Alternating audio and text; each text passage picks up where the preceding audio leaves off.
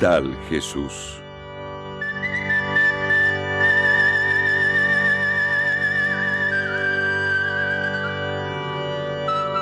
El juicio de las naciones.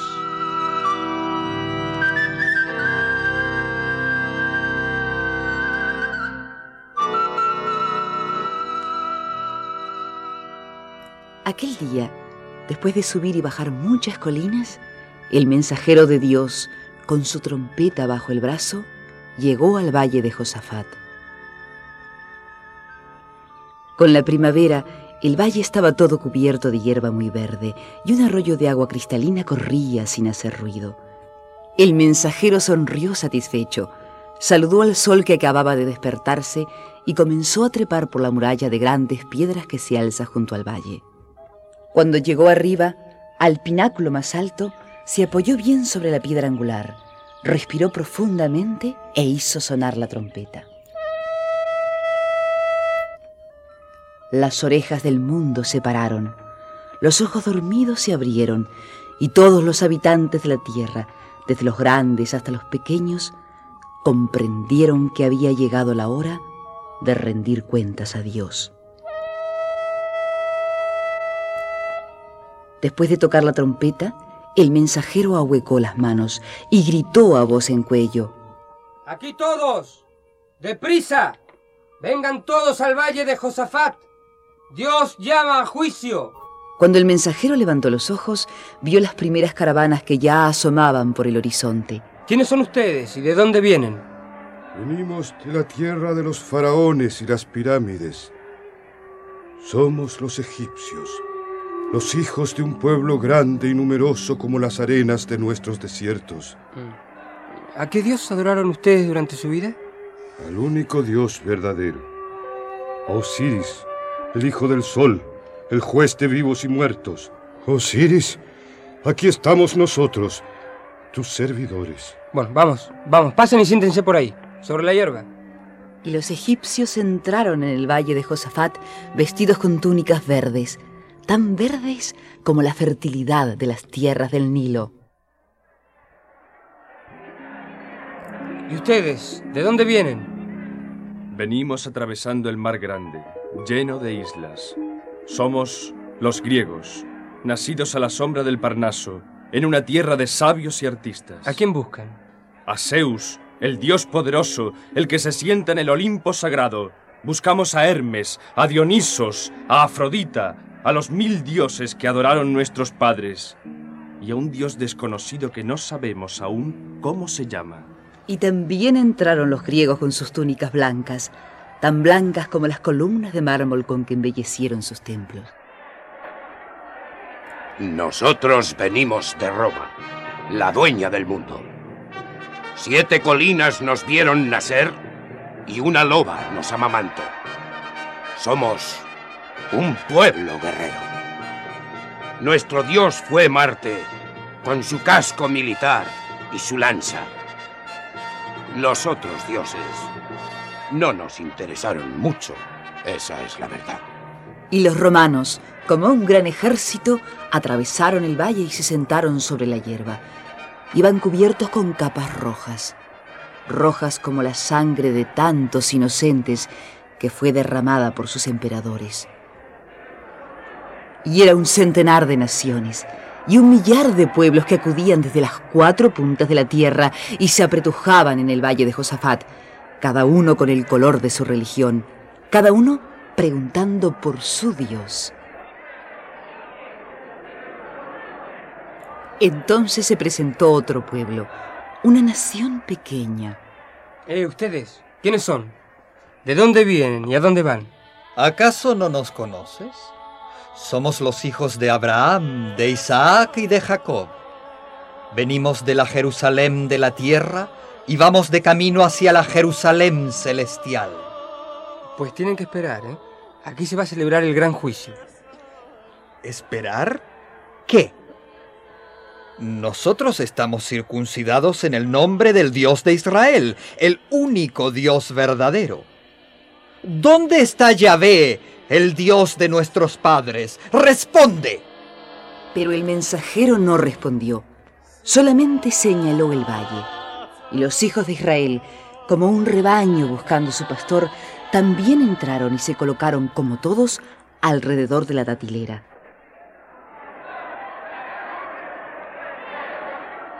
A ver, esos del fondo, vamos, dense prisa, el juicio va a comenzar.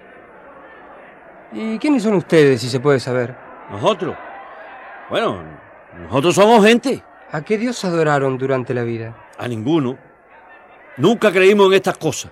¿Y a qué han venido entonces? Eso mismo nos decimos nosotros. Pero en fin, ¿qué vamos a hacer si nos empujaron hasta aquí? Pues pasen y siéntense. Dios los espera. Dios. ¿Qué Dios? ¿Cuál de ellos?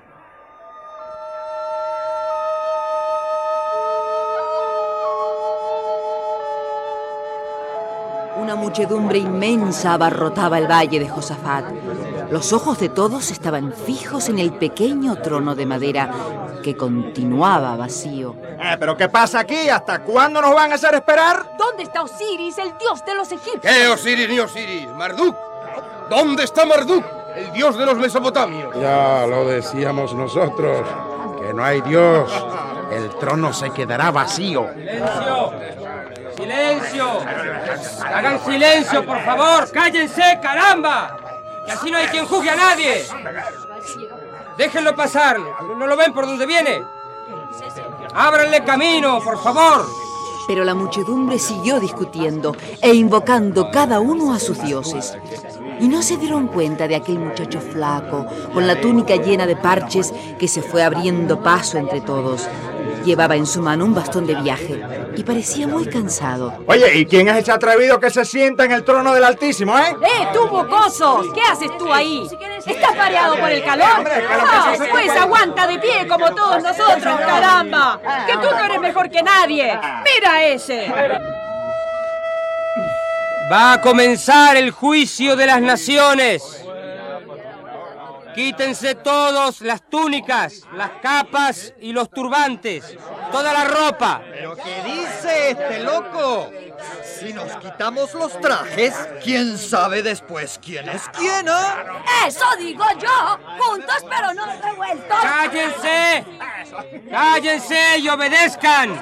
A regañadientes la muchedumbre obedeció aquella orden. Y en una esquina del valle se alzó una torre con los trajes amarillos, con las capas rojas y los turbantes azules, con las túnicas de todos los colores. El mensajero roció la torre con azufre y le prendió candela.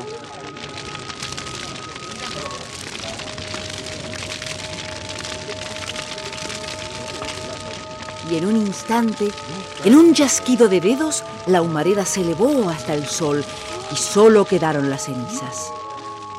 Y todos los hombres, los grandes y los chicos, los que habían viajado desde Oriente y desde Occidente, desde el norte y desde el sur, quedaron en cueros ante el trono de Dios. Entonces, el muchacho flaco que estaba sentado a la sombra de la datilera se puso en pie, apoyado en el bastón, y comenzó a hablar. Amigos, eh, perdonen que les haya hecho esperar. eh, Es que acabo de salir de la cárcel y, estaba un poco cansado.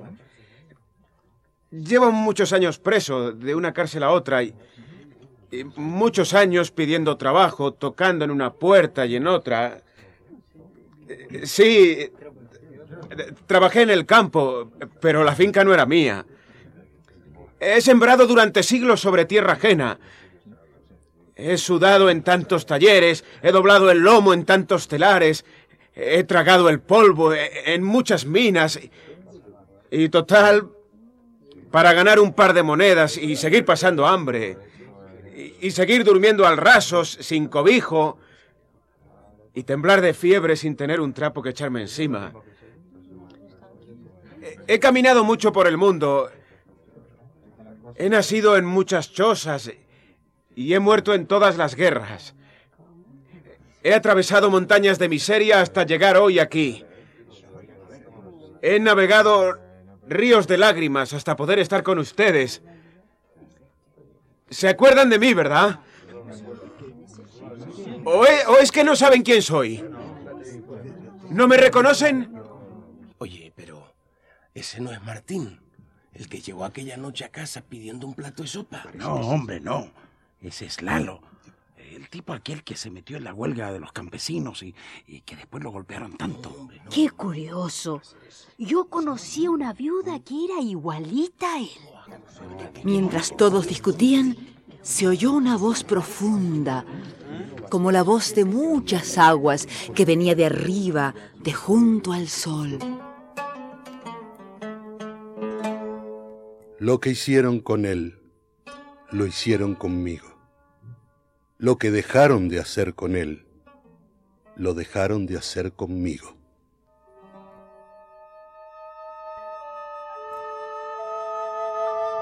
Entonces, el muchacho que estaba sentado en el taburete sobre la piel de cordero levantó el bastón que tenía en la mano. Era como el callado de un pastor. Y con aquel callado separó a la inmensa muchedumbre que tenía delante. Unos hacia un lado y otros hacia el otro. Oye tú, espérate. ¿Y todos los sacrificios que hice yo en honor de Dios, ah? ¿Y las oraciones que rezamos día y noche, qué? Yo quemé incienso, encendí velas, entré en todos los templos y me arrodillé ante todos los altares. Pero el muchacho con el callado en la mano respondió. Nada de eso cuenta ahora. Señor, Señor, en tu nombre hablamos, en tu nombre predicamos, en tu nombre hicimos hasta milagros. ¿Quién eres tú? Yo no te conozco. ¿Que no me conoces? ¿Cómo puedes decir eso? Yo era el sumo sacerdote del templo. Y yo fui doctor y maestro de la ley. Y yo fui rey de cuatro imperios. Pero el muchacho volvió a responder. Nada de eso cuenta ahora. ¿Cómo que no cuenta nada de eso? Entonces volvió a abrirse el cielo y se escuchó nuevamente la voz profunda del Dios escondido, del único Dios verdadero cuyo nombre es misterio y a quien ningún mortal vio jamás. Los de este lado, váyanse fuera. A ustedes no les importó el hambre, ni el frío, ni la miseria de sus hermanos. Váyanse fuera. Ustedes sí, vengan conmigo. Ustedes, los que me vieron con hambre y me dieron de comer los que me vieron sediento y me alcanzaron un vaso de agua, los que me abrieron las puertas de sus casas cuando andaba buscando un techo para pasar la noche, los que me acompañaron cuando estaba enfermo, cuando estaba preso, los que lucharon por la justicia, los que amaron a sus hermanos. No importa a qué Dios hayan adorado. Vengan conmigo. El juicio ha terminado. Comienza la eternidad. Y desde lo alto del pináculo, el mensajero de Dios vio como todos los hombres del mundo formaban ahora dos grupos, solo dos, y echaban a andar por dos caminos, solo dos.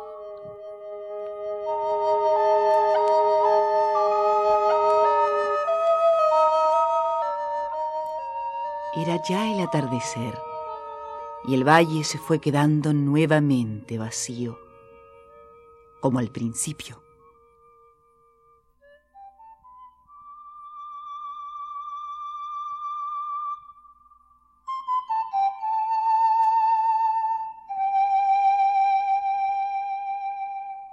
Esta historia se la oímos contar a Jesús en el atrio del templo de Jerusalén, junto a la puerta dorada la que da al Valle del Cedrón, a que nuestros paisanos también llaman el Valle de Josafat.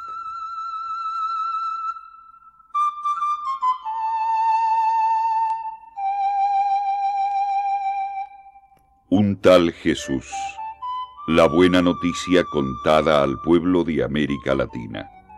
Una producción serpal, escrita por José Ignacio y María López Vigil.